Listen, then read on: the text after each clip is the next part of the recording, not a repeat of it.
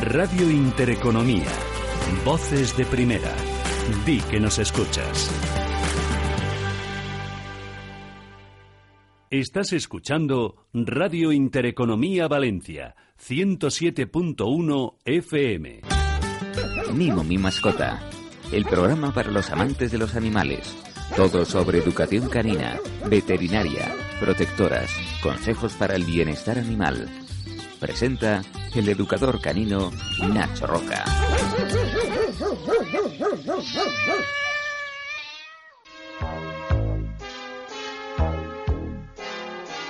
Soy Willy Fogg, apostador, que se juega con honor la vuelta al mundo.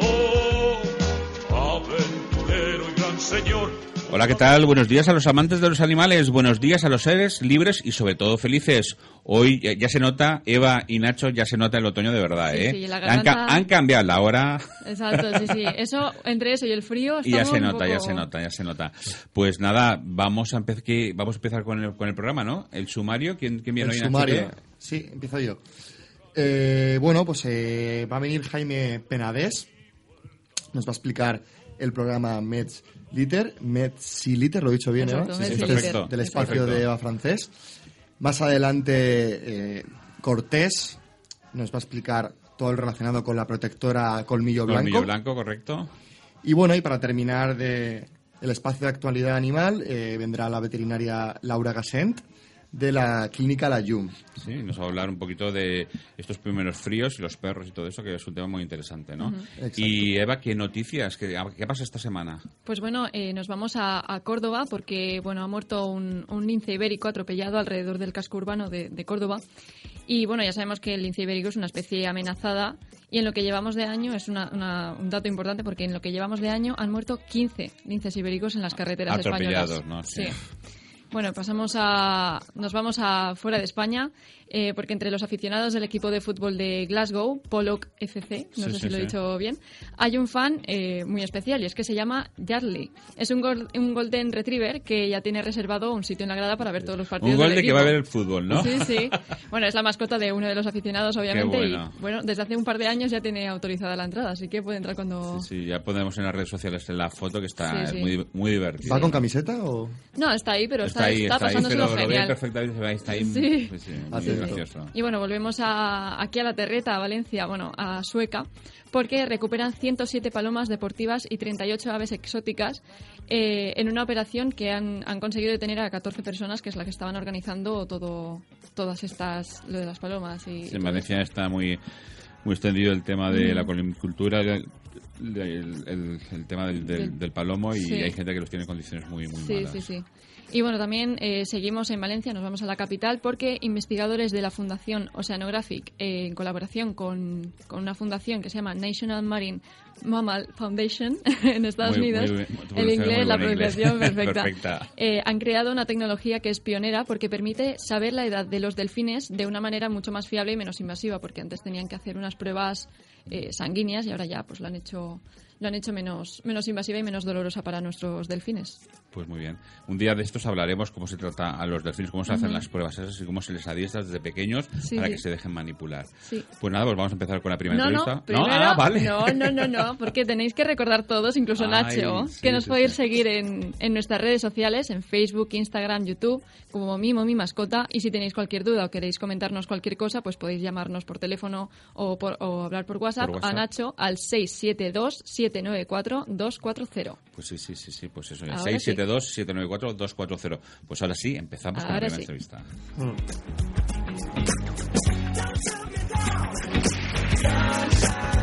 Somiar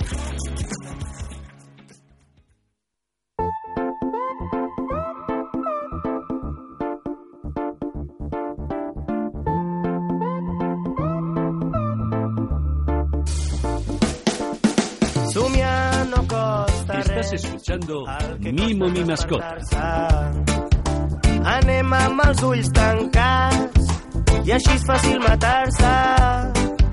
T'abraça molt més fort. Buenas, eh, bueno, tenemos aquí una sección, eh, Mimocología. Tu sección, tu Mi sección. sección, mi sección, sí, tu sí. sección. Eh, que bueno, hoy os vengo a hablar de, de un proyecto porque bueno, hace un par de semanas o tres fui a- al Museo de Ciencias Naturales de Valencia y aparte de la exposición ¿Dónde está? permanente. ¿Dónde está? Ah, en Viveros, claro, claro. Está en Viveros, Sí, en sí. el... En, en- me comentaste está en medio, ¿no? Sí, en medio del, del parque hay un edificio que es el, el Museo de Ciencias Naturales de Valencia y aparte de la exposición permanente que es la de los dinosaurios y demás, eh, también eh, pude ver una exposición sobre la contaminación de plásticos en el mar Mediterráneo que se llamaba Sin azul no hay verde. Qué- qué Entonces, chulo. como hace ya un par de semanas ya hablamos sobre estas sí. cosas, me puse en contacto con, con la organización y entonces hoy podemos hablar con Jaime Penades, que es estudiante de doctorado de la Universidad de Valencia y técnico de apoyo a la investigación en el proyecto MedSiliter en Valencia. Que, Buenos cierto, días. que lo tienes en el... Sí, sí, está en teléfono. Está en el teléfono. Buenos Buenas. días. Buenos días.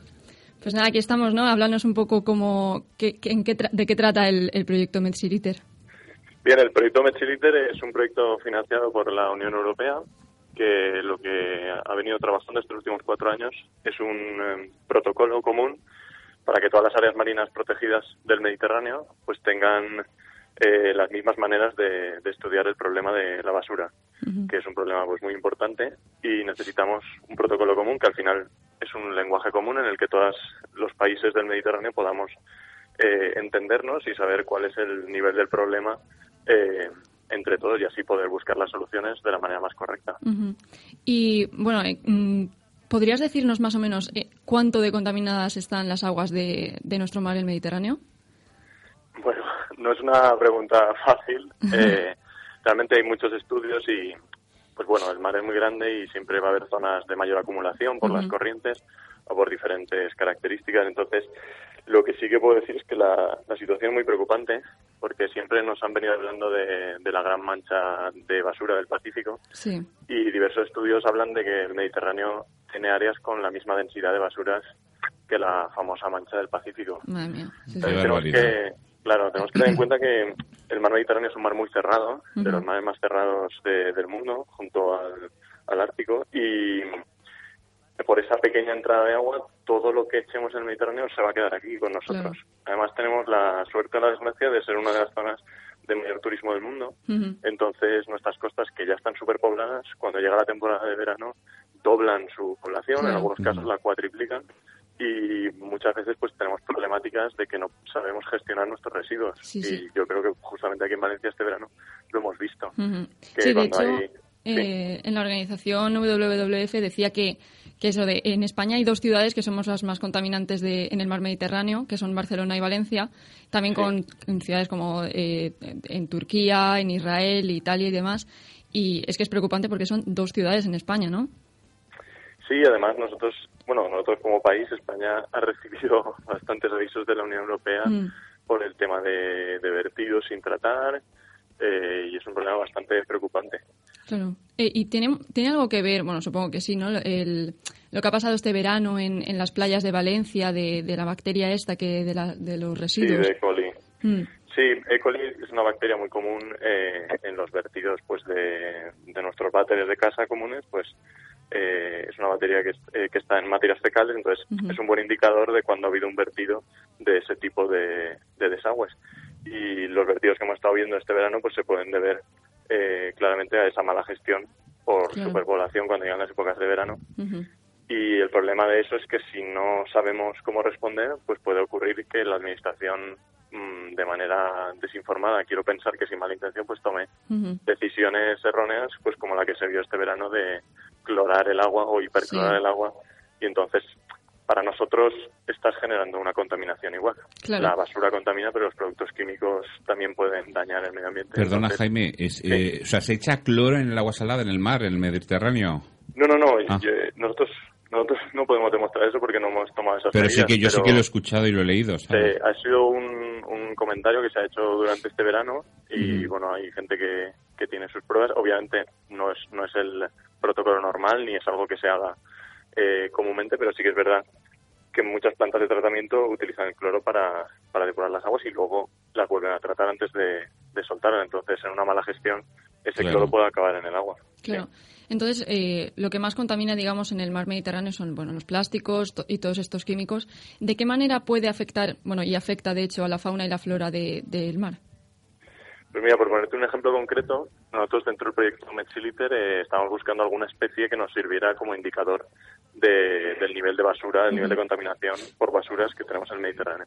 Y dentro de esa búsqueda, pues estuvimos trabajando con las tortugas marinas, Sí. que, bueno, en Valencia, pues gracias a varias campañas de la Consellería de Medio Ambiente se está viendo que en Valencia hay tortugas y que las debemos cuidar. De todas las tortugas que han aparecido muertas por varamientos, eh, el 90% de ellas tenían plásticos en el estómago, Madre ya mía. fueran microplásticos o fueran eh, grandes plásticos, macroplásticos. Nosotros hemos abierto 142 tortugas que aparecieron en los últimos años y Madre. de esas 142, pues ya te digo, El eh, 90%, el 90% de ellas Eh, tenían plástico. Jaime, ¿qué ocurre con las tortugas? Las tortugas muchas veces confunden los plásticos con medusas, ¿no? Ahora mismo, eso es una afirmación que se ha venido diciendo. Pero y- no es verdad. Bueno, a ver, se están haciendo diversos estudios. Lo que sí que está claro es que eh, cuanto más plástico hay en el mar, más fácil es que los animales, ya sea por confusión o porque se están alimentando de un pez que está al lado del plástico, eh, ingieran estos plásticos. Eh, justamente en nuestro proyecto Metsiliter, nuestros compañeros de Francia, porque esto es un proyecto eh, internacional, eh, estuvieron trabajando con tortugas que tenían en cautividad, poniéndoles diferentes tipos de plástico para ver si tenían alguna preferencia al color o alguna preferencia. Obviamente, antes de que mordieran, les, les retiraban el plástico. Claro. Ah, qué bueno, claro. Pero sí que estuvieron- claro. Buen... Estuvieron probando a ver si les llamaba más la atención una medusa o les llamaba más la atención un plástico y ese tipo de estudios. Sí, sí. Entonces, bueno, un poco tratando de ver qué es lo que realmente pasa en el Mediterráneo. Pues sí. Eh, ¿cómo- ¿Podrías decirnos cómo hemos, cómo hemos podido llegar a este punto? Sé que es una pregunta difícil, pero si puedes explicar.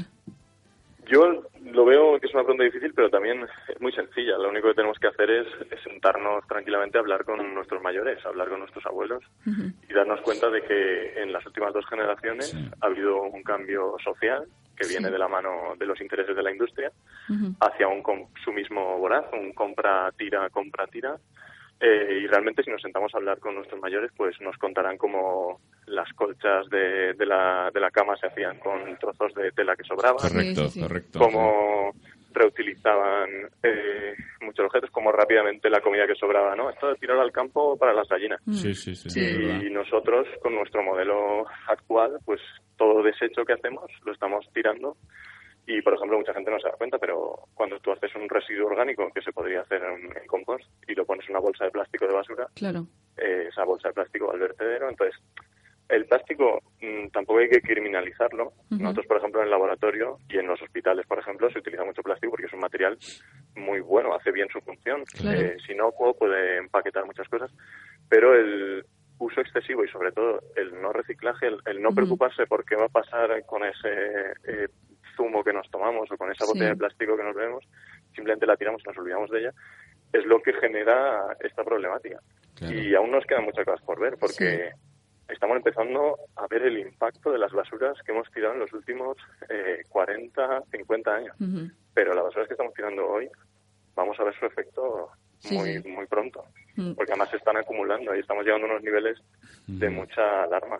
Sí. Eh, ¿cómo, ¿Cómo podemos como dar un pequeño paso para evitar que, que- que estos plásticos lleguen a, al mar? Porque eh, estuve, estuvimos investigando y estuvimos hablando en el programa, hace un- unos cuantos programas, que aunque reciclemos el plástico y lo tiremos al contenedor amarillo, también pueden terminar en nuestras aguas, ya sea por el viento, la lluvia y demás. O sea, ¿hay alguna forma, no, no ya en nuestra mano, sino por instituciones, que pueda ayudarnos a que no pases- pasen estas cosas?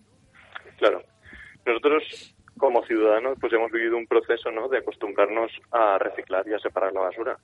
Eso antes no se hacía. Yo, por ejemplo, mis padres me enseñaron, pero mis abuelos no Claro. nunca Sí. se pusieron Sí, a sí. separar. Claro. En- esto es una carrera de fondo. Ya hemos vivido esa parte y yo creo que la mayoría de la ciudadanía está acostumbrada a separar su basura. Ahora es el momento de exigir a nuestros políticos, a nuestros gobernantes, que de verdad, si nosotros ya estamos separando la basura, ya le estamos haciendo esa faena, le estamos dejando las cosas fáciles, Claro. se invierta en plantas de reciclado reales. Si miramos a la ciudad de Valencia, con el tamaño que tenemos, ¿dónde está nuestra planta de reciclado de cartón? ¿Dónde está nuestra planta de reciclado de vidrio? Claro, es que ¿Dónde está no planta? sabemos realmente No dónde están las cosas, o sea, no, hay una información directa hacia la ciudadanía, ¿no? Lo que se hace hoy en día con la mayoría de desechos es empaquetarlos y vender esos paquetes de materiales. Algunos que sí que a la industria le interesa, no tienen un valor, se utilizan. Por ejemplo, en Picasen tenemos una planta de biogás que es súper buena porque todos los desechos alimenticios que se irían, están la comida caducada, ya no se puede consumir, Sí. pues ellos la fermentan, hacen gas y es Ah, un claro. proceso en el que todos ganan porque las propias grandes cadenas comerciales quieren deshacerse de ese desecho, entonces pagan para que se recoja y la propia empresa gana dinero generando biogás. Claro. Entonces, ese tipo de negocios de economía circular en la que todos los productos se revalorizan y vuelven a la cadena eh, es lo que debemos de buscar. Claro, y es- da- es- si no hay una empresa que, que esté buscando ese beneficio, tenemos que exigir a nuestros políticos que, lo, que entre todos construyamos esas plantas. Sí, es lo que digo yo siempre, ¿no? En el programa siempre digo que aunque nosotros los ciudadanos tengamos conciencia de que tenemos que hacer X cosas mm, por nuestra cuenta, también tenemos que exigir de sí, cierta claro, manera claro, claro. a los a las grandes instituciones a que a que hagan algo, porque no, no es posible individualmente eh, conseguir grandes cosas, sino hay que juntarnos un poco todos. Sí, y sobre todo también a las grandes empresas, porque Exacto.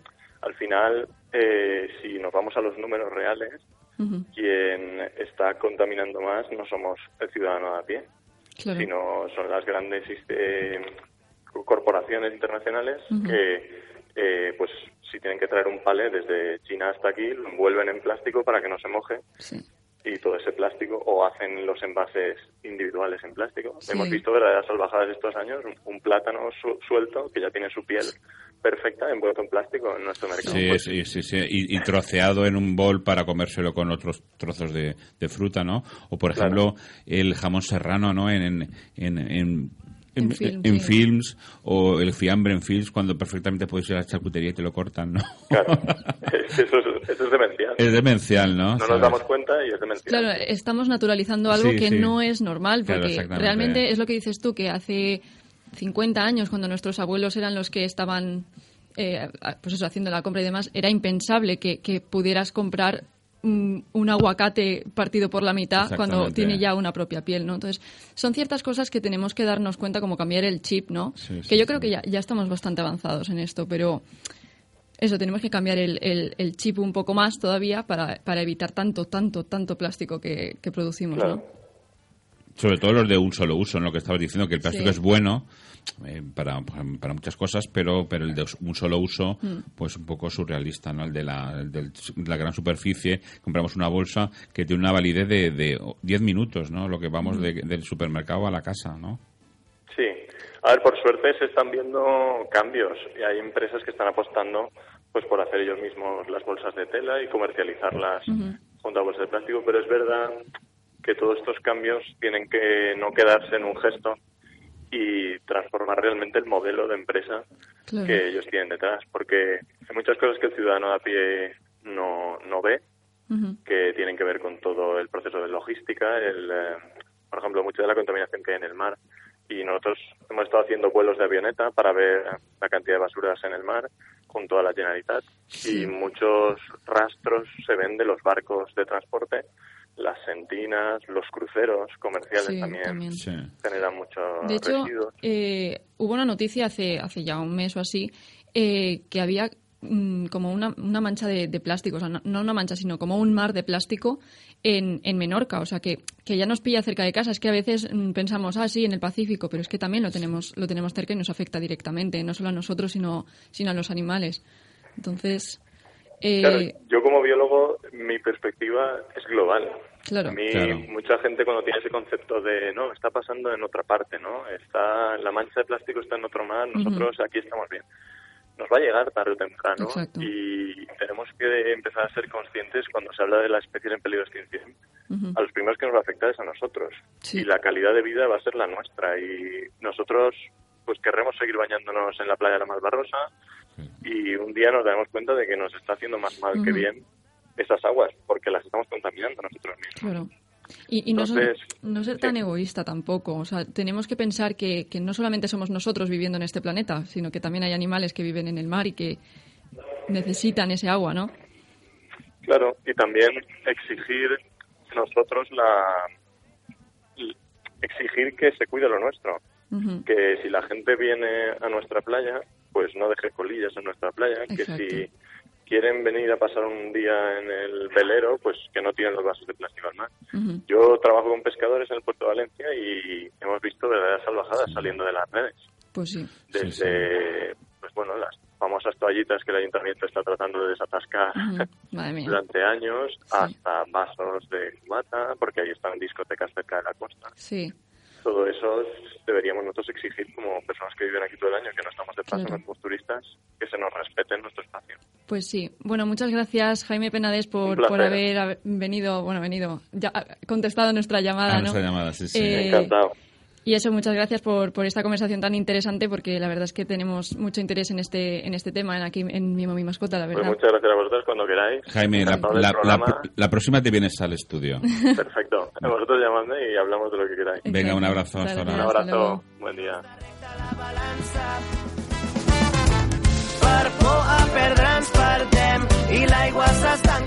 Estás escuchando Mimo mi mascota con Nacho Roca.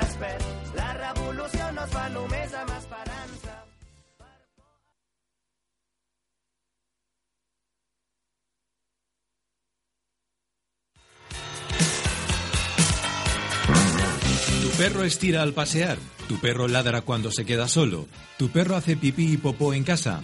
Llama al educador canino Nacho Roca de Mimo Mi Mascota. Cursos de adiestramiento, cursos para cachorros. Más información en www.mimomismascota.com. Teléfono 672 794 240. También en Facebook, YouTube e Instagram.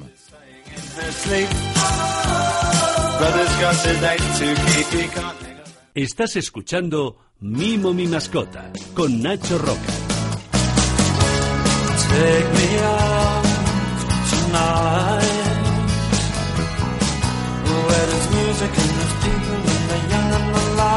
Sí, sí, los, los Smiths de fondo. Al otro lado tenemos a nuestra protectora casi preferida, voy a decir preferida, eh, de las que más han venido al programa, la- pero hoy no han podido venir y les hemos llamado. Eh, Cortés, ¿qué tal? Buenos días. Buen día, ¿cómo estás? Muy bien, aquí me gustaría estar ahí, pero bueno, No, eh, cosas del no, trabajo. habéis, venido siempre y lo entendemos sí. perfectamente, pero para eso está el teléfono y para eso os, os llamamos, ¿no? Eh. Colmillo Blanco es una protectora que está haciendo una labor importante, está- estáis en Aldaya, ¿no? Sí, sí, en Aldaya. Y, y bueno, pues eso eh, hoy ya se, se nota de verdad como domingo, que es que, que estamos, estamos en otoño de verdad, pero hace frío y hemos cambiado la hora. Sí, sí. Uh, lo- los Y- perretes lo notan también. Y se nota, y se nota. Exactamente, lo has dicho, los perretes lo notan. ¿Qué ocurre cuando llega el otoño, los, los fríos de, de los, los primeros fríos del otoño? ¿Qué ocurre con estos perros? ¿Qué ocurre en la protectora? Me imagino que necesitaréis más comida porque comen más los perros, Sí. más... eh, mm, mm, para que pasan frío, ¿cómo, cómo, cómo solucionas el tema? Sí, la verdad es que, a ver, el, el gasto es un poquito más porque, claro, en, en invierno comen más, Claro. menos agua, pero comen comen bastante más, entonces, claro, el pienso y encima, pues, pues desgraciadamente nos han subido un poquito el pienso, pero bueno, no, no pasa nada de momento, sí. Vamos ahí, sí, no pasa nada. Entonces, Sube lo principal todo, es sube mantas, todo. sí. Ya, ya llevamos ya llevamos una semanita, pues eso, poniéndoles poniéndoles mantas para para claro para que pasen porque ya no es el frío es la humedad Se estén aislados, ¿no? pues, Del suelo de... sí. Claro. Claro, les ponemos, pues, les ponemos aparte de las casetas, pues cuando ya viene el frío, les ponemos palets debajo de las casetas para Claro. que aísle más el frío. Muy bien. Y bueno, pues cerramos las ventanas, cosa que en verano las dejamos abiertas y, pues eso, intentar, eh, pues que estén Que no lo sufran tanto, ¿no? Sí, que no lo sufran tanto. Y los cambios, pues eso, pues todo lo que sea un cambio de frío, de lluvia, cuando llueve y tal, pues se ponen más, más nerviosos. Pero bueno. Una, una cosa importante, Cortés, es el tema, espérate que, que la gente no, no lo escuche, y se nos acerca las Navidades, es la lotería. Vosotros os financiáis importante con donaciones y con la lotería que habéis sacado, ¿no? Sí, sí, ya tenemos, lo tenemos un tiempo y tal, y, y la tenemos ya, el año pasado tardamos un poquito más y este año dijimos un poquito antes que así la gente Claro, luego se claro. agobia. Claro, Eh, claro. 17 17.341, ese es el que va a tocar este año. Ese va a tocar ese. Entonces está en, en vuestras redes sociales, que es Colmillo Sí. Blanco, tanto en Facebook como Instagram, ¿no? de Facebook, Instagram y si y si alguien quiere comprar, que esperemos que sí, Claro que pues sí. bueno, que nos envíe que nos envíe un correo y ya pues hay formas. A mí me tienes que guardar eh, do- eh, dos papeletas por lo menos.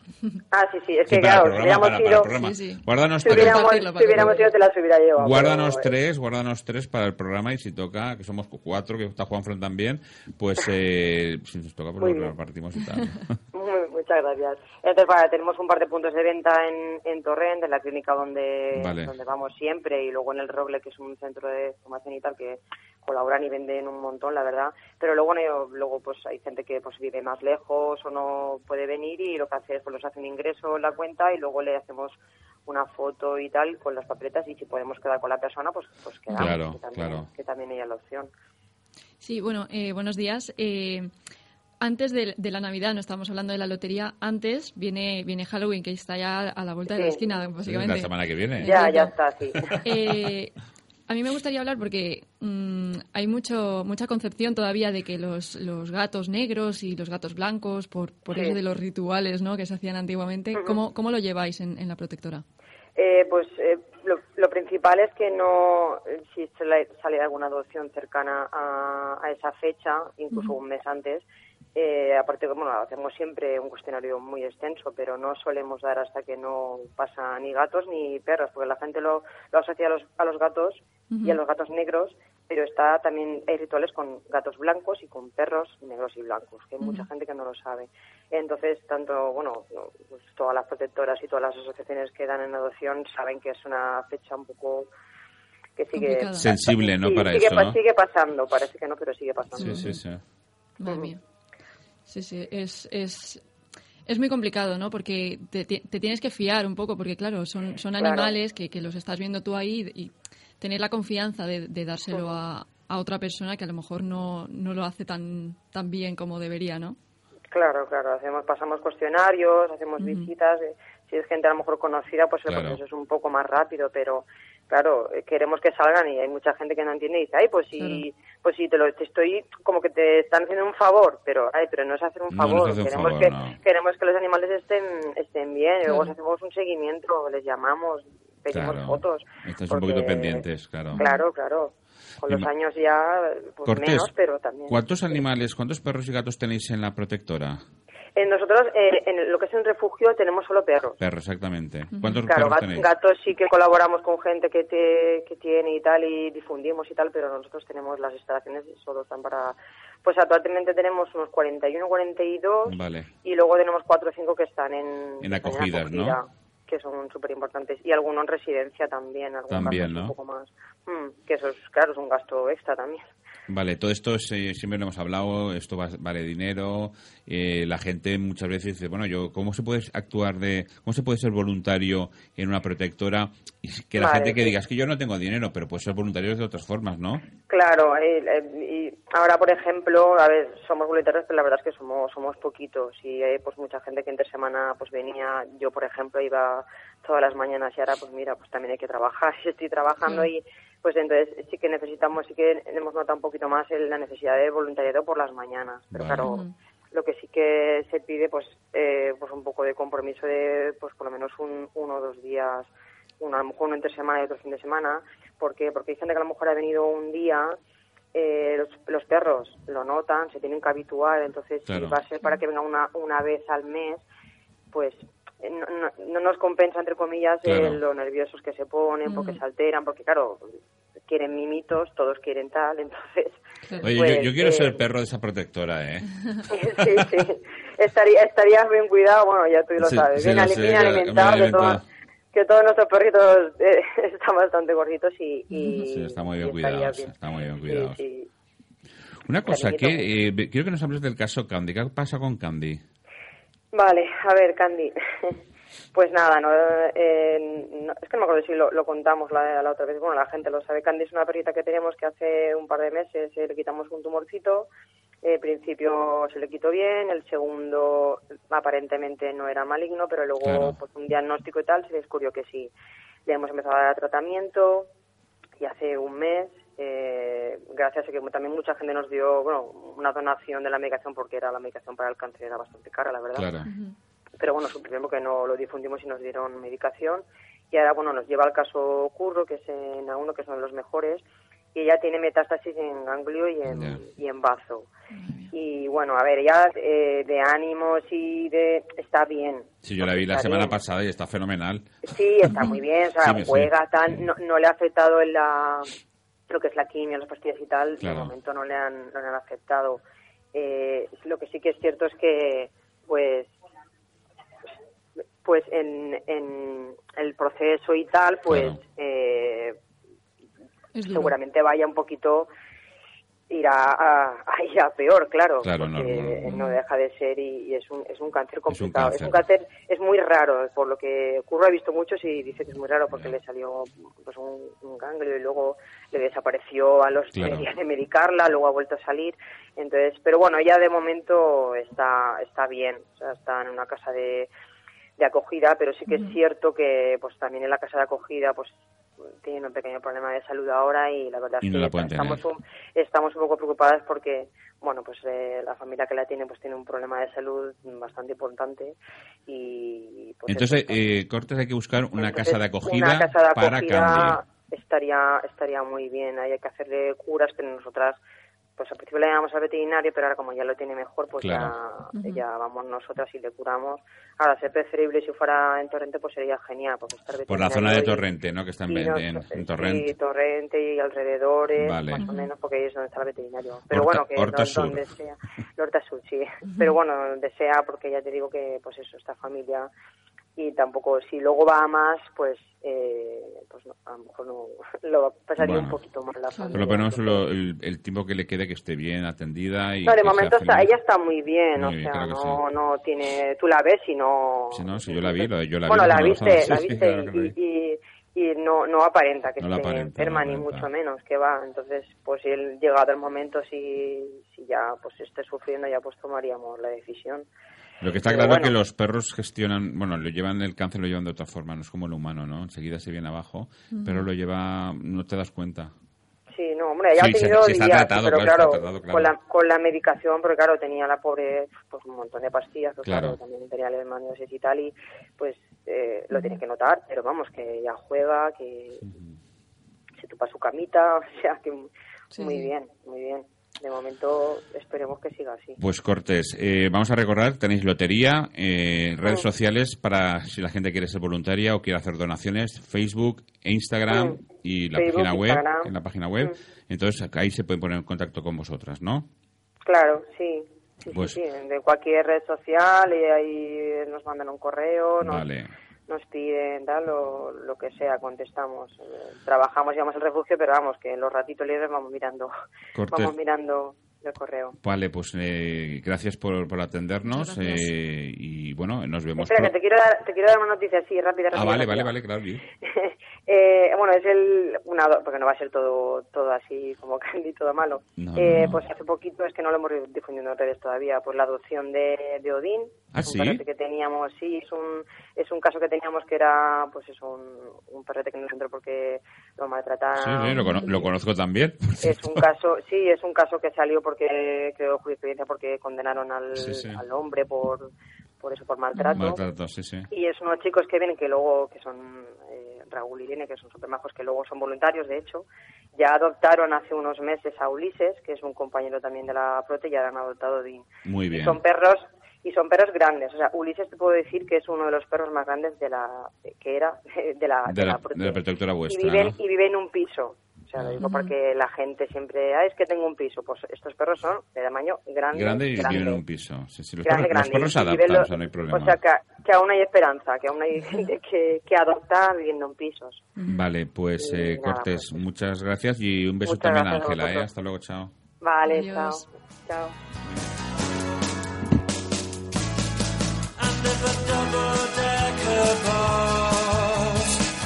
Estás escuchando Mimo mi mascota con Nacho Roca. perro estira al pasear, tu perro ladra cuando se queda solo, tu perro hace pipí y popó en casa. Llama al educador canino Nacho Roca de Mimo Mi Mascota. Cursos de adiestramiento, cursos para cachorros. Más información en www.mimomismascota.com. Teléfono 672 794 240. También en Facebook, YouTube e Instagram.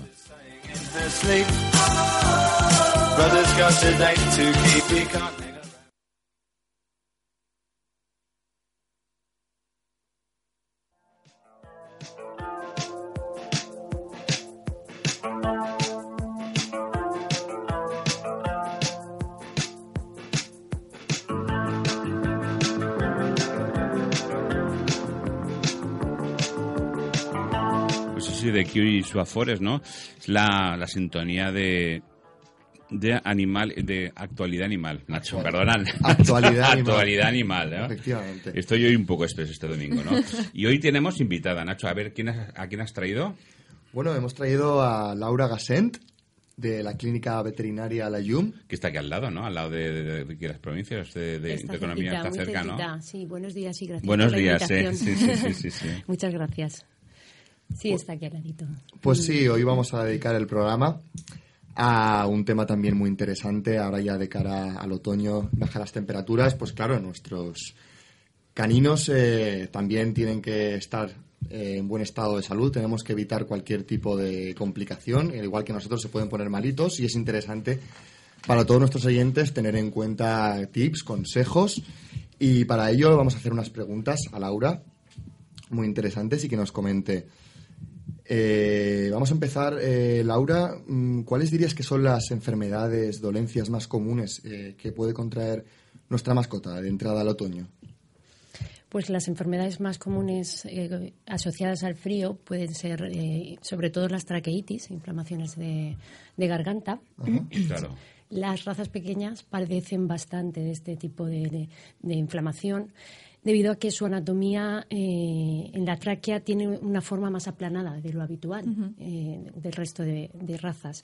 Entonces, en nada que se inflama un poquito y ellos se sobreexcitan, por ejemplo, en el momento de llegada del propietario a su casa y respiran mm, más rápido por minuto, entonces eso genera un roce que les hace una tos muy característica, que es como una tos muy seca. Exacto, y es como parece que se enganchan en la tos. Se enganchan, sí, sí. Sí, entonces los propietarios suelen ser de, ay, se ahoga, se ahoga. ahoga, hay y que de, llevar- qué miedo, qué miedo. Y es normal, porque si ya lo hace mucho, sí que es cierto que hay que ayudarles.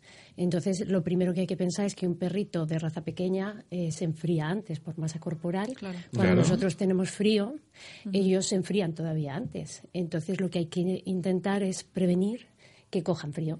Entonces, es cierto que eh, desde el punto de vista animal no es natural eh, el tema de, de- de vestirlos. Eh, los, ve- ah, Eso los, famosos vestiditos Exacto. sí, sí. Más una cuestión de tendencia pero es cierto que son mal- más vulnerables este tipo de razas. Entonces, hay varias opciones. Por ejemplo, desde eh, hay un, como unas bufanditas para ellos, así muy, muy, pues digamos, mm, no hace falta vestirlo entero, pero sí que a lo mejor protegerlos cuando hace mucho frío en las, eh, en las zo- zonas más vulnerables, como puede ser la garganta. La garganta, ¿vale? Es una buena opción. Y luego ya, pues, eh, si se quiere poner un abriguito o algo así, o si llueve, eh, evitar que se mojen y la humedad genere genere bajada de defensas. Claro, la gente también tiene- estaría, es correcto. La gente tiene que aplicar un poco el sentido común, ¿no? Si está lloviendo, pues tampoco es no hay ni- ni- ninguna necesidad de bajarlo a pasear, ¿no? ¿Sabes? Y- No, lo veo muy interesante. Yo, yo era- al principio me hizo mucha gracia el tema de los vestiditos y tal, y a veces dices, hostia, es una tendencia, como decía Nacho, pero bueno, es verdad que para perros eh, mayores, ¿no? Pues poner un chubasquero para Sí. que no, no, no cale el agua, lo veo, lo veo bien, ¿no? Es una opción buena. Es una opción buena, De ¿no? hecho, es verdad que hay, hay razas pequeñas eh, que, bueno, un individuo como tal que no tiene eh, ese tipo de, de patología. Entonces, pues tampoco hace falta eh, ayudarle. Pero si vemos que nuestro perrito cada año con el frío sufre con este tipo de tos, pues sí que es recomendable. ¿Vale? Luego también el frío, perdona, afecta también a los, ¿no? a los, a los huesos, ¿no? Exacto. A mí, por ejemplo, me afecta muchísimo, ¿no? Llevo dos días que no, que no me puedo ni mover, ¿sabes? Sí, pero esto también va asociado con la edad. Vale. Claro, Pero yo de humana no hablo. No, no, no. De humana. pero pero tienes razón que, Sí, que es verdad sí, que, sí. que la edad hace eso, pero es verdad que, que, podemos fomentar, ¿no? Para Mm. que evitar que esos perros que, que muchas veces hacen poco ejercicio, ¿no? Porque, es, porque al final a los perros les pasa como los humanos, hacen, hacemos poco ejercicio. Eso es. Pues es verdad que eh, este tipo de lesiones va directamente eh, igual igual que, que, en, human- eh, que en humana, ¿vale? Sí, sí, sí, Entonces, sí. son perritos, eh, pues eso, se suele asociar ya o, o bien a la edad que se hacen mayores y empiezan a tener, eh, se resienten a nivel Claro. articular y nos damos cuenta. eh, la artrosis eh, se puede diagnosticar cuando el animal está mucho tiempo en reposo y cuando intenta levantarse es cuando notas que hace como varios esfuerzos y además notas que, que intuyes que está con dolor. Entonces luego lo consigue y en caliente ya cuando ha- iniciado el movimiento y pasa un poquito de tiempo Claro. los vemos perfectos. Eso es ar- eso es Lo- inicio de artritis, bueno artrosis. en Entonces este me pasa, me pasa a mí eso, entonces. O a lo mejor lo tuyo es el ejercicio, quién sabe. Estoy sentado y me levanto y me cuesta y luego ya cuando ando un poquito ya me... Claro, también está Sí. relacionado quizás con un estilo a lo mejor de vida si el perro es más sedentario, te- hay que motivar un poco la actividad, ¿no? El Eso ejercicio es. físico para, Mm. para prevenir ese tipo de... Claro. Eh, Muy bien. Y relacionado con la edad, precisamente, eh, ahí va la segunda pregunta. ¿Hay edades más vulnerables de, que otras eh, para pues, que el perro pueda eh, caer enfermo o pueda, así como los humanos, por ejemplo, los, los niños quizás son es más probable que puedan eh, tener alguna Los niños y la gente mayor, a Y- partir y de, los- se claro. recomienda que no se vacunen para la gripe a partir de los 65 años, ¿no? Y todo eso, ¿no? Y eso es, es que está directamente relacionado con la inmunidad. Ah, vale. Claro. Entonces, un niño pequeño, bueno, vamos a irnos a animales. Un animal, eh, jo- bueno, joven, hablamos ya de, o sea, de cachorro, ¿vale? Que está generando una, inmu- una inmunidad o un abuelito que, eh, pues ya se resiente, ¿no? Entonces, esa inmunidad es más vulnerable. Así es que sí que están expuestos a más enfermedades, ¿vale? Mm, Pues lo mismo, siempre hay que prevenir. Es decir, un cachorro tiene que tener un protocolo de vacunación correcto, Sí, para es, lo cual la clave, ¿no? siempre... El protocolo sí, de vacunación es clave. clave, o sea que hasta que no sí, se acabe sí. ese protocolo no puede salir a la calle porque es absolutamente vulnerable a sufrir enfermedades muy inmunosupresoras y que no las supere. Eh, en cambio, un adulto puede estar en contacto con ese mismo virus y que su propio sistema inmunitario lo, lo resuelva y nosotros ni nos enteremos. Mira, hablando ¿Vale? de eso de, de- de la calle, te pregunto si eh, tengo unos amigos que le falta la tercera vacuna, pero lo, han- lo están bajando al perro en brazos. Eso sí que se puede hacer. Sí, sin que toque el Sin suelo. que se toque el suelo, ¿vale? Y además es recomendable. Es recomendable para la socialización y eso todo eso, es, ¿no? que está en periodo de, eh, de recibir todo tipo de estímulos y aceptarlos bien. Entonces hay, ve- hay perros que, eh, bueno, pues que nacen un poquito más inseguros que otros. Entonces siempre ese tipo de, de actuaciones les ayuda Le pues, a ayudar, aceptar ¿no? bien ruidos, por ejemplo, en ciudad, los coches, eh, gente que no los conozca que los toquen. Que los acaricie, claro, ¿Vale? claro. Eso es bueno. Si ellos viven bueno. por el centro y es verdad que la gente se les para porque es un perro muy, es, un, es un perro de aguas español, blanquito encima muy mono, entonces claro, la gente lo quiere tocar y eso ha hecho que sea, sea muy sociable. está Sí, eso es, eso es positivo. Qué bueno, qué. Mm. Muy bien, y algo, por ejemplo, tan básico como es eh, la fiebre eh, para nuestros oyentes. ¿Cómo sería, eh, cómo, cómo saber si nuestro perro tiene fiebre y qué manera sabría de, Vale, vale, pues sí, empezamos por la leyenda típica y es que muchos propietarios cuando vienen a consulta me dicen eh, estoy preocupado porque le noto que tiene la nariz eh, seca. Eso es un ¿Vale? clásico. Es un clásico, Es un clásico, un clásico. sí. Y eh, la nariz seca eh, no tiene siempre que estar relacionado con fiebre, ¿vale? A veces nariz seca es simplemente pues que el animal o hace más calor o no, no se ha lamido y está menos hidratada o él está menos hidratado. En ese caso y a veces que hay algunos que se resienten mucho con el sol entonces se, se les hace como una Se les seca un poquito, Sí, ¿no? se, se les engrosa la piel de la nariz en Ah, verano vale, vale. o en los meses de calor y no tiene por qué tener eh, relación con la fiebre. Pero eh, sí que hay algo que siempre, siempre se cumple, que es que se encuentran, mm, se, se dice apáticos, ¿vale? Y es que es- están, los ves que están decaídos, Con que las se encuentran caídas, mal, sí, sí. donde mm, pues siempre tienen su actividad, pues los vemos acurrucaditos, sin ganas de hacer eh, nada, que si nos ponemos a pensar es igual que nosotros. Lo primero que te encuentras mal, Si dejas de tener actividad y necesitas descansar. Si el humano la temperatura normales 36 y medio, ¿no? En un perro son más grados, ¿no? Son más grados. ¿Qué- Sí, con- ¿De, qué, de qué temperatura estamos hablando? de a partir de 39. De ¿vale? 39, a partir de 39 es cuando tiene fiebre. Eso es. O sea, 38 sería su temperatura normal, Sí, ¿no? 38 y medio se podría O considerar. sea, que la gente, oye, Mm. está caliente el perro, cuidado, que puede estar Mm. caliente y no tener Exacto, fiebre. Claro, ¿no? exacto. la alarma. Claro, Entonces, claro. sí, yo les recomiendo siempre que eh, tengan un termómetro para el perro, ¿vale? Porque eso nos ayuda mucho. ¿Es, es diferente el, el termómetro? No, realmente es el No, mismo. pues si de lo hecho- toca Por la zona donde Claro, él es- sobre todo es porque Es es, por eso. mejor que sea solo para él. Yo pregunto, por si acaso. Eso es, No, que no eso se es. pongas al niño y luego lo va a la boca. Exacto, porque la única O te manera confunda. la única manera que tenemos de saber eh, bien qué temperatura tiene el animal es eh, vía vía anal, bueno, rectal, infrarrectal, el vía anal, La O sea, axila por, la, no- por la zona del ano. Bueno, en el ano, concretamente. se pone en el ano. sí, No, en la axila nada, en Aparte la, son unos en la boca segundos. nada. No, es- y porque se mueven, entonces Claro. realmente, y además es rápido y, y seguro. Sí, y además no les duele, ¿eh? que No, quiero decir, no, es simplemente la, la zona, mm, Sí, principio sí. del termómetro, esperar un minutito y incluso los digitales, estos que Mm. nos pitan. Y, y bueno, y también hay otro truquito, así si nos pillas sin el termómetro, y es poner las palmas de las manos en las orejas. Vale, ¿Vale? vale. Entonces sí, pero claro, asociado a una clínica, y es que el animal está decaído, lo Claro. encuentras raro, y le pones las, las palmas de la mano, y si te parece que está caliente, no tibio, porque ellos tienen una temperatura un poco superior, sino que está caliente, sí que es recomendable, o bien hacerte O con sea, un toca- termómetro. tocando y- las orejas, Sí, las orejas, pero con la palma de la ponerte palma, el pabellón auricular sensible, en sí, la sí. palma y estar un ratito, y si tu sensación es caliente, realmente y el animal se encuentra mal, es muy probable. Que tocar en la fiebre. frente, nada, ¿no? Nada, nada. y Eso es otra muy humano, manera ¿no? es tiemblan cuando sube fiebre Vale. y jadean cuando pierden temperatura, cuando les está pasando la fiebre, porque ellos pierden temperatura con el jadeo. ¿Vale? vale, Entonces, vale, si vale. los vemos muy apáticos y tiritando, es también probable. Muy bien. Y bueno, al igual que nosotros cuando caemos enfermos también, pues eh, variamos un poco la dieta. Para nuestros perros, ¿existiría alguna alimentación específica eh, para el momento en el que estén con algún malestar o, o que tengan eh, quizás, eh, pues que no coman igual, quizá no... Vale, esto ya tiene, es muy, mm, o sea, hay muchas peculiaridades, es muy general, o sea, depende directamente de la patología del animal. Es decir, si lo que nos encontramos es ante un animal con una gastroenteritis, evidentemente hay que hacer, de hecho, es posible hacerle dieta en casa.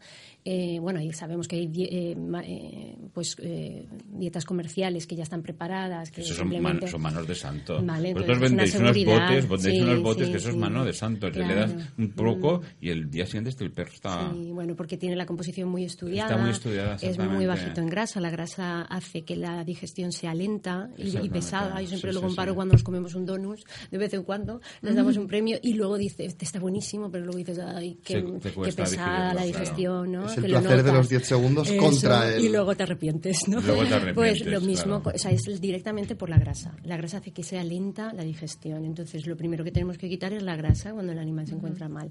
Y entonces ahí están estas dietas comerciales que y la fibra está es de alta digestibilidad, sienta fenomenal. Que son dietas comerciales que Mm. las vendéis solamente los veterinarios, creo yo, ¿no? Sí, porque se consideran Vale. para patologías O sea, concretas. son, Entonces, son los botes famosos, no sí, da igual. Sí, sí. Pero luego, igual, si en casa te pillan un momento que es imposible bajar y comprar algo Arroz así, blanco. Pues exacto, lo que nos haríamos nosotros cuando estamos malos del estómago, pues arroz blanco, Pero fíjate zanahoria, que, hervida, que el humano tiende cuando está mal el estómago, sigue, probablemente mucha gente sigue comiendo, Ajá. Pero los perros de gente re- re- dejan de comer. Vale, es que ellos nos enseñan mucho. Es verdad, ¿eh? Ellos dejan de comer. es y- verdad. y- no- ellos no comen, le pones la comida, Sí. ellos no comen. Sí. Pero es verdad que al día siguiente, pues puedo dar un poquito de arroz blanco, eso yo lo he hecho, sí. pero al final mm, decidí al- al- que me vendían el bote y ya, Sí, ¿sabes? sí. Pues eso es porque ellos tienen su instinto, más, natural más potenciado que nosotros. Entonces, yo siempre digo, el mejor antiinflamatorio gastrointestinal es el ayuno. ¿Vale? Ayuno, es, es el claro. mejor antiinflamatorio intestinal. Entonces, eh, no hay- nunca hay que forzar. Si tú le das a tu animal alimentación y él no quiere porque está con vómito y diarrea, no hay que forzar. Ahora, si, por ejemplo, suero para que no se deshidrate, eso sí. O sea, sobre todo ir al veterinario, desde Sí, luego. sí, Pero yo hablo de ese que momento. hidratado, Sí, yo hablo del momento en que hago, a lo mejor me, es, eh, pues hasta dos horas no puedo ir, etcétera, pues todo eso. ¿vale? Hablando de, desa- de deshidratación, Mm. mm, dinos, Laura, ¿cómo podemos saber si nuestro perro está deshidratado? Ujú. Pues lo mismo, siempre se asocia a una clínica, la deshidratación hace que esté muy cansado, eh, lo mismo lo vemos sin fuerzas, mm, no, no está apenas activo y luego eh, hay, un, hay una prueba y es Ahí- ahí hacerle voy. el pliegue, Del pliegue eh, del- de la piel, de la ¿vale? piel, ¿no? pliegue cutáneo que Si se, se llama. queda pegado. Es en la zona del cuello, zona dorsal, Sí, en la parte de correcto. arriba, cogemos y hacemos como un pellizquito sin llegar a hacer como Donde se pone el- fuerza. el collar más o menos, por la Eso parte de es, en esa zona, entonces coges y estiras un poquito hacia arriba. Y en menos de dos segundos tiene que volver al sitio. Si se queda ahí pegado, bueno, si, se- pegado, si no, tarda más, No, no, no. hombre, pobrecitos, Pegado no. cuando hay mucha deshidratación Sí, se yo lo he queda visto, sin se- se volver. queda ahí que no queda vuelva, sí, volver. sí, es que está Pero muy bueno, mal. el animal ya está muy mal ahí. Pero eh, imagínate si es simplemente vómito y diarrea de un día o dos, realmente si cuando haces esa prueba eh, pasan más de dos segundos, con que sean tres, tu animal está un poco deshidratado y habría que ayudarle. Claro. ¿vale? Mm, Ya sea con suero oral o con suero intravenoso, subcutáneo, etcétera. ¿Vale? Muy interesante, ¿no? Sí, Sí. desde Que aparte luego. todos, bueno, la- eh, Yo sí, Eva, sí. tú tienes perros, yo tengo perros. ¿Sí? Tú, Nacho, tienes perros. Yo he tenido durante Eh, Tú tienes muchos- gatos, tú tienes gatos. Gatos. Perro he tenido... Pero todos somos Pero bueno. animalistas. Juanfra también ha tenido pastor alemán, o sea, que todos muy- somos muy animalistas. Pero aquí. todo sirve en gato, ¿eh? Todo lo que digo también sirve ¿Sí? en gato. Sí. Bueno, lo que hemos- exactamente igual, sí, sí. Yo creo que, creo, sí, todo lo que he dicho es exactamente No, pero el igual gato en tiene otro. El gato, si tiene frío, lo que hace es. eh, Se mi- mimina. Hoy se ha puesto encima mío mientras estaba durmiendo. Y, y- El problema del gato es súper, súper importante tenerlo en cuenta, es que enmascara muchísimo la enfermedad, porque Sí, ellos son sí. presas en el ambiente, entonces eh, no pueden mostrar sin, eh, vulnerabilidad. o sea, Entonces, que cuando está, lo ves mal es que está mal de verdad. Eso es. Entonces Sí. siempre a los propietarios de gato les damos un poquito menos de margen. Es de si lo ves así, tráenoslo. Sí, que está muy Es, mal, ¿eh? No podemos eh, tener un tiempo de prueba esto en casa. No, no. Es que si el gato está decaído y está con Es el que está muy mal, está muy mal, está muy mal, Sí, está muy sí. mal. Y Eso es, eso es verdad, es verdad. El gato cuando ya lo ves que no se mueve es que está muy, muy, muy grave. Hay que ser más, más sensibles, ¿no? Hay que Y ser estar muy más rápidos. a, a la hora de, de evaluar si nuestro gato tiene algún, algún problema, ¿no? El podemos- propietario de gato tiene que mm, tiene el deber, bueno todos, ¿no? Por ser papás de, pero Claro. Papis. eh, tenemos el deber de meternos en su mente, ¿vale? Porque la mente del gato se diferencia más en cuanto a psicología que la del perro, o sea, sobre todo el perro se parece mucho a nosotros en cuanto a expresión. Entonces, el perro que nos mm, tiene mucho apego, si se encuentra mal casi que te lo hace saber, ¿vale? Pero el gato no, el gato se esconde, el gato hace ciertas cosas, ciertas pautas que a veces no se asocia a la enfermedad, pero sí tienes que saber, eh, pues bueno, es- eso es otro mundo aparte. Un lenguaje pero, muy complejo. Pero en Sí, realidad tenemos sí que hablar de gatos. sí, Eh, hemos hablado mucho de gatos en el programa. Hemos hablado de todos los animales, ¿no? Hemos hablado hasta de, de tortugas, serpientes, hurones, De todo. conejos. Hemos hablado de todos los animales, ¿no? Pero es importante el tema de, de estos, esto- con estos primeros fríos, cómo, cómo tratar a nuestros, tanto a nuestros pe- cachorritos, Mm. a nuestros perros adultos y a nuestros seniors, sobre todo, Mm. a los perros seniors, ¿no? Mm.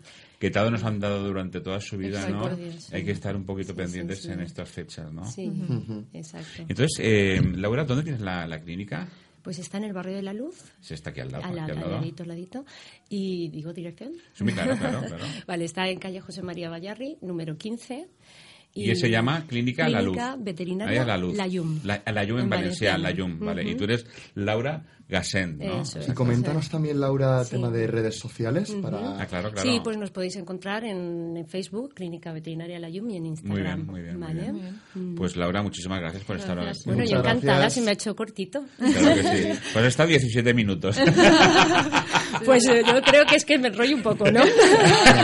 está muy bien, está muy bien, muy bien, sí, muy bien. a esto pues nos, sí, nos sí. has ayudado ahora a todos a, bien. a conocer y a entender sobre todo un poco mejor a, a nuestros perros y gatos. Y hay que recordarlo mucho. Nosotros insistimos mucho, repetimos mucho, mucho los temas para que la gente le cale que hay que ir al veterinario, hay que hacer sus revisiones Hay y hay que dar conciencia. Y igual que nosotros vamos al médico, hay que ir al veterinario, que haga un repaso. Sí. Luego tal, un plan vacunal importantísimo. El plan vacunal de cachorro es la clave para tener un buen perro, una buena socialización, para que no tengamos problemas de comportamiento. Seamos felices. la Eh, verdad. buen cepillado, buena desparasi- par- desparasitación, que ya vendrás otro día, nos hablas de desparasitación interna y externa. Sí, sí, sí. Y si me permitís, no sé si claro, claro, claro. solo dos minutos, deciros un poquito, poneros mm, en conciencia de la situación a nivel veterinario, ¿vale? Eh, a ver, por ejemplo, nosotros desde nuestra clínica intentamos que la gente pierda el miedo a a entrar, que eso es una realidad. Sí, sí, que claro, yo lo claro. entiendo, yo lo entiendo porque al final es una medicina eh, pues muy a nuestro contra, es decir, no quisiéramos nosotros, pero es privada. Entonces, ¿qué sus ocurre? costes, claro. Exacto, que nosotros, por ejemplo, ya nuestros costes son elevados y entonces eh, no podemos hacer más de Está lo claro. que van. Entonces, la cuestión, mm, desde una clínica, pues bueno, eh, de a pie o la, la mía concretamente, que no es un gran hospital, lo que, lo que yo priorizo es que la gente tenga confianza a la hora de entrar, que no Sí, tengan miedo, claro. que me pregunte, oye, esto es normal, no es normal. Yo siempre les digo, llámame, no hay problema, eh, o vente. Y, si, y si- intentaremos adaptarnos a la situación de cada Claro. cliente. Pero, por otra parte, no sé si so- os habéis enterado que estamos movilizándonos los veterinarios. Concretamente, vamos a hacer una manifestación en Madrid el día 17, eh, el 17 de noviembre. Ah, no lo sabíamos. Porque, eh, a ver, cuando nos subieron el IVA, nos lo cambiaron del 8 al 21, no se puede esto, pero Sí, es, sí, es un sí, poco sí, porque sí. creo que a todos nos afecta, ¿vale? Sí. Y es, eh, claro, nos están considerando como artículo de lujo, o sea, quien tiene un animal se, cara al Estado es un artículo de lujo y nosotros lo que tenemos que, eh, pues a la hora de, de, pues nuestros IVAs es un 21, que entonces eso nos hizo mucho daño al sector. Claro, sí. Entonces intentamos, intentamos no repercutir o hacer lo que podamos en el, en el precio directo, pero nosotros Claro. nos sentimos ahogados porque No. al final Es trabajamos. Es es injusto injusto. absolutamente porque estamos trabajando con gente muy preparada de- que no pueden trabajar por menos No, de no, lo que pero- entonces que es, es, un, es un sector muy exigente estamos como muy precarios Laura, lo y que es te- muy injusto Nosotros tenemos claro, con el- Mm. claro que hay, hay cosas que son costosas, no son caras, son costosas, tienen unos costes, no hay que asumirlos. Y pero desde luego que la medicina eh, preventiva en, la- en el tema veterinario al final te sale más barato. más barato y, y O sea, sobre porque, todo claro, y- nosotros exactamente. Exacto, pero sobre todo es que al final somos eh, nosotros prioritarios que ahora zoonosis, es decir, se nos debería considerar como sanitarios y eso directamente mm, beneficiaría a todo Claro, el mundo, accedería claro, sí, sí. más a la medicina veterinaria, porque podríamos mm, bajar los precios. estoy, estoy Entonces, convencido que hay mucha gente que lle- lleva años sin llevar a su perro o Sí, su por gato al miedo, veterinario. por miedo ver de, de qué no. me van a cobrar, yo lo entiendo, pero es que, exacto, no nos ayuda. eh, entonces, eh, os invito, que estáis invitados a esa manifestación, tanto propietarios, o sea, todos los que, que para movilizar, para hacer ruido, de que es una necesidad. Necesitamos que bajen el IVA para que podamos hacer una medicina más accesible. Bueno, el día 10 mundo. eh, vamos a votar, pues la gente que tenga claro a quién tiene que el día votar. 17. El día 10 a votar y el exacto, 17 de noviembre eh, el tuyo. es en Madrid. Eh, lejos, pues Laura, eh, muchísimas Gracias gracias. por recordarlo, lo tendremos en Muy cuenta. bien. Vale, muy hasta bien. luego. Gracias. Un saludo. Un saludo.